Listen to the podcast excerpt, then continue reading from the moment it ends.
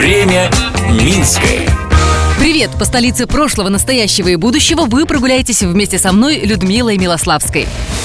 Набирая воду в стакан из-под крана, мы даже не задумываемся, как легко мы сейчас живем. Нам не нужно таскать тяжелые ведра из колодца и уж тем более из речки. Сегодня расскажу об истории Минского водопровода, откуда в городе берется вода. Время Минское.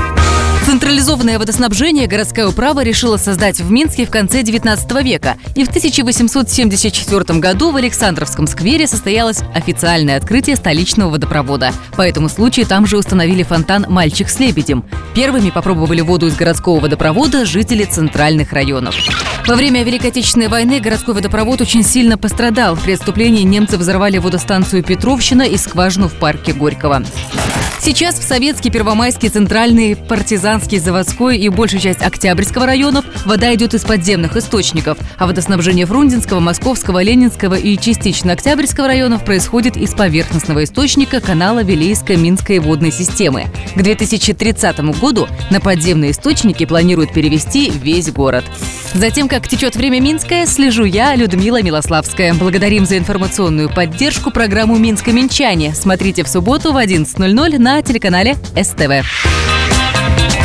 Время Минское.